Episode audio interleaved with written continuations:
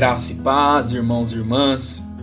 Nós estamos dando continuidade à nossa série de devocionais diários e nós estamos hoje no dia 9 de julho de 2020.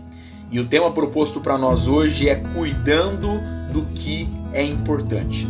E o texto base para nós pensarmos juntos se encontra lá no Salmo de número 27, no versículo de número 4, que nos diz assim: Uma coisa peço ao Senhor e a buscarei, que eu possa morar na casa do Senhor todos os dias da minha vida para contemplar a beleza do Senhor e meditar no seu templo.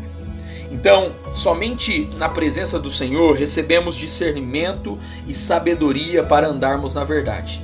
Na presença dele, as demais prioridades ficam mais claras, ou seja, a família, o trabalho para o qual ele nos designou e que só nós podemos realizar.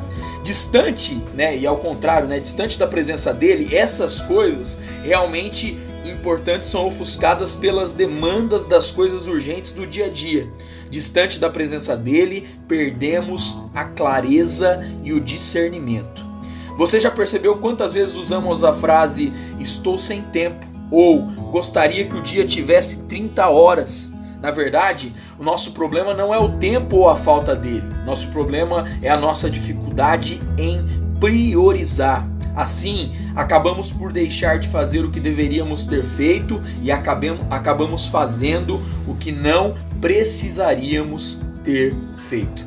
Que meu irmão e minha irmã, na presença dele, possamos ser livres da tirania da urgência para realizar para a glória dele o que é realmente importante. E eu creio que esses tempos que nós temos passado, um período grande, né, que nós passamos é, dessa questão do isolamento social, é tempo para nós refletirmos aquilo que é realmente importante diante da presença e da vontade de Deus.